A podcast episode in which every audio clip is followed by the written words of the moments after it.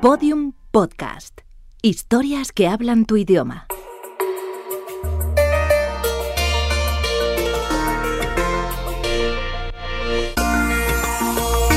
Encuádrate.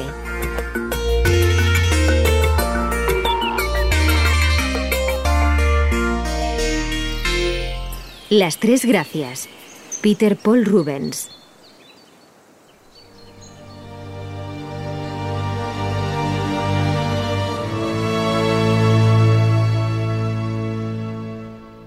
Los dioses, por consejo de Gea, comprometieron a Zeus para que reiniciase y mandasen los inmortales. Y Zeus se desposó con Eurínome, hija del titán Océano, que tenía una belleza perfecta. Y Eurínome parió a las tres gracias de hermosas mejillas, Aglaya, Eufrósine y la amable Talía. Y emanando de sus párpados enervan la fuerza del deseo, y bajo sus cejas son dulces sus ojos.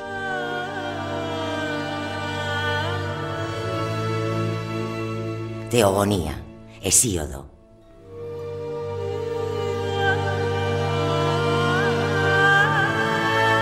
Las tres diosas menores, llamadas Gracias o Cárites, representaron desde la antigüedad el encanto, la alegría y la belleza. Fueron profusamente representadas en la Grecia clásica por pintores y escultores, que dejaron muestras en templos y teatros de Esmirna, Pérgamo o la Acrópolis de Atenas, estas representaciones continuaron durante el Imperio Romano, languidecieron durante la Edad Media y volvieron a tomar fuerza en el Renacimiento.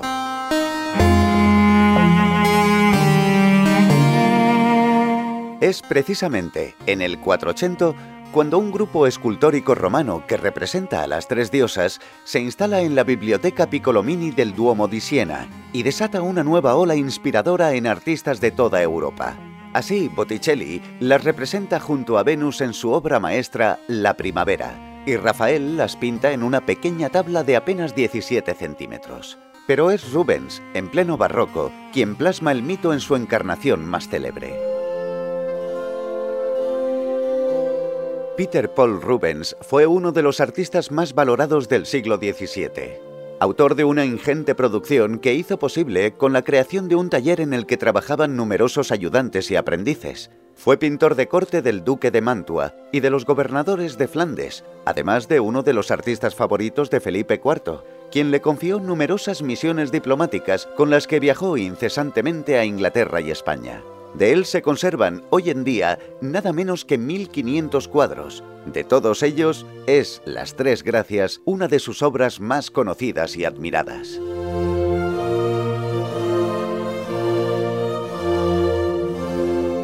Al contrario que en la tabla renacentista de Rafael, que representa a las tres diosas de forma delicada y casta, Rubens opta por mostrarlas de forma sensual y exuberante. La composición, eso sí, respeta el modelo clásico y las muestra completamente desnudas y reunidas, pero establece entre ellas un juego absolutamente original hasta entonces, como nos cuenta Matías Díaz Padrón, antiguo conservador de pintura flamenca del Museo del Prado. Toma el mismo espíritu del Renacimiento. Él no se conforma con eso y aquellas pinturas quietas y estáticas van a danzar. Consigue involucrar en el movimiento la misma comunicación.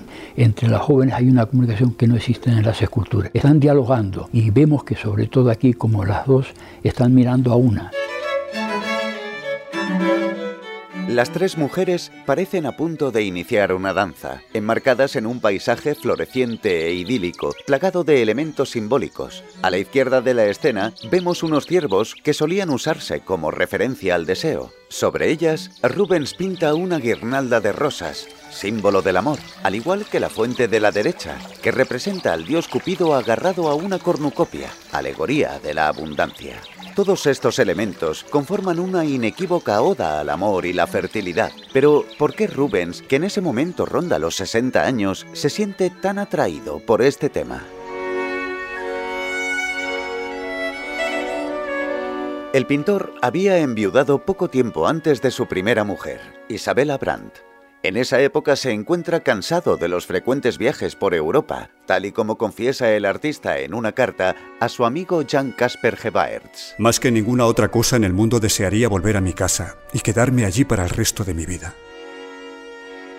Y así hizo al poco tiempo, instalándose definitivamente en Amberes. Una vez acomodado, su siguiente objetivo se centró en encontrar de nuevo esposa, deseo que manifiesta en otra misiva fechada en 1630. Deseo encontrar a una mujer joven, de una familia honrada pero burguesa, pues nadie puede intentar convencerme de que haga una boda cortesana. Quiero elegir a alguien que no se avergüence de verme coger los pinceles y a decir verdad. Me resultaría difícil cambiar el tesoro de mi libertad por los abrazos de una mujer vieja.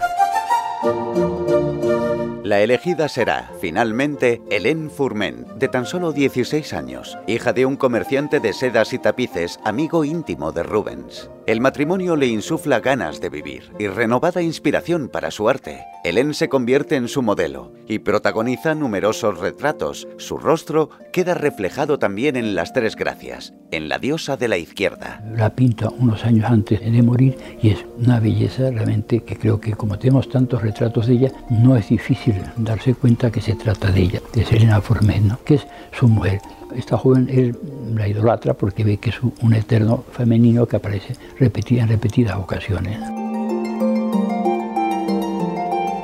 Son años de felicidad para el pintor que vive una segunda juventud y refleja esa alegría en varios cuadros pintados para su propio goce y disfrute. Las Tres Gracias es uno de ellos, pues permaneció hasta su muerte en la colección particular del artista. Rubens fue uno de los que más interés mostró por el mito de las Tres Gracias, a las que representó en nueve cuadros y varios dibujos. En ocasiones las pinta como protagonistas, pero en otros aparecen como meros acompañantes del tema principal. El filósofo y ensayista Javier Gomá nos explica el porqué de esa fascinación. Las tres gracias eran propicias para desarrollar algunas de sus grandes habilidades. Esas tres figuras femeninas que además sugieren la gracia, la amabilidad, la sensualidad, la delicadeza femenina, eran una buena coartada para que exhibiera su increíble maestría en el color, en la luz, en la carnalidad que es sin duda ninguna su gran don por el que es eh, universalmente reconocido. Rubens demuestra su gran conocimiento de la anatomía femenina, reflejada en pinceladas largas y sueltas para las piernas y ligeras y breves para los detalles de los rostros. Destaca también la luminosidad del cuadro, su rica gama cromática y la delicadeza de las gasas que envuelven a las mujeres, dejando al descubierto su desnudez exuberante. Dudo que estuviera planteando un ideal como lo puede estar presentando Leonardo da Vinci o Rafael. Es más bien una celebración. Tres mujeres desnudas, de una enorme centralidad, y proyecta sobre ellas una, luz que es una especie como de epifanía, como de, lo divino, de lo exultante de la vida. Solo unos pocos años después de pintar Las Tres Gracias, Peter Paul Rubens fallece en su casa de Amberes a punto de cumplir los 63 años. Tras su muerte, Hélène Fourmen pone a la venta sus bienes y pinturas, atrayendo a compradores de todo el continente, como Felipe IV, que ve la oportunidad de ampliar su colección de cuadros del maestro y de paso adquirir obras de otros artistas flamencos que Rubens poseía. El infante cardenal don Fernando, hermano del rey y gobernador de Flandes, se encarga de mandar al monarca un primer inventario. Las pinturas que tiene Rubens en su casa son muchas y muy buenas, y por no errar y acertar mejor el gusto de vuesa merced, le envío esta memoria de todas para que me mande lo que fuere servido.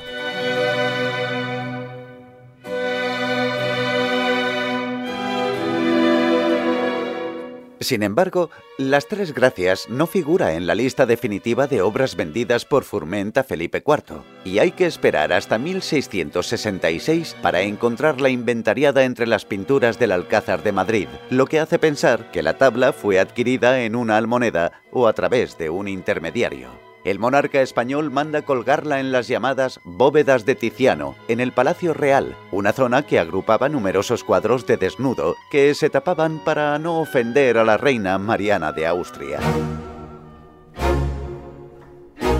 Estos cuadros son profundamente desagradables. Mariana, por Dios, son obras de Tiziano, Rubens, Tintoretto, Rivera, el propio Velázquez. Las ha seleccionado y... Esas mujeres son indecentes. Vos seréis el rey, pero yo no tengo por qué ver estas impúdicas exhibiciones en palacio. Si tal es la afrenta, puedo mandar que sean tapadas con telas cuando bajéis a esta planta. Con cal deberían ser cubiertas y no con telas.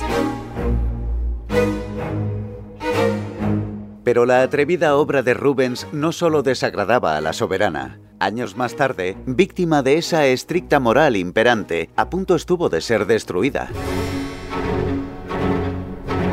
A lo largo del siglo XVIII, los cuadros y esculturas de desnudos caen en desgracia especialmente la Tabla de las Gracias. Carlos III la selecciona por escandalosa para ser quemada en la hoguera junto a una docena de cuadros. Afortunadamente, el pintor de la corte, Antón Rafael Mengs, convence al monarca de su error y las pinturas se trasladan a la Real Academia de Bellas Artes de San Fernando, hasta que en 1827 pasa a exhibirse en el Museo del Prado, en la sala que albergaba los cuadros de desnudos.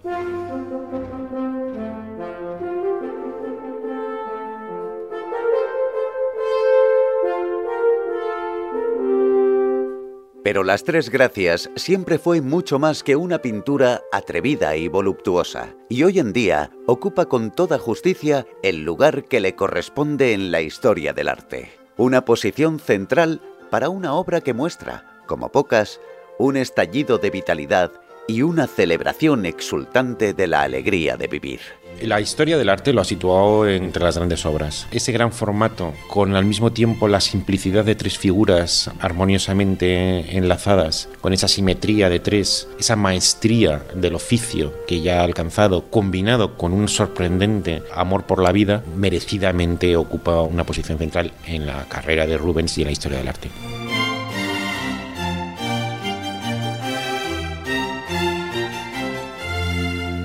Todos los episodios y contenidos adicionales en encuadrate.info. Síguenos en arroba encuadrate.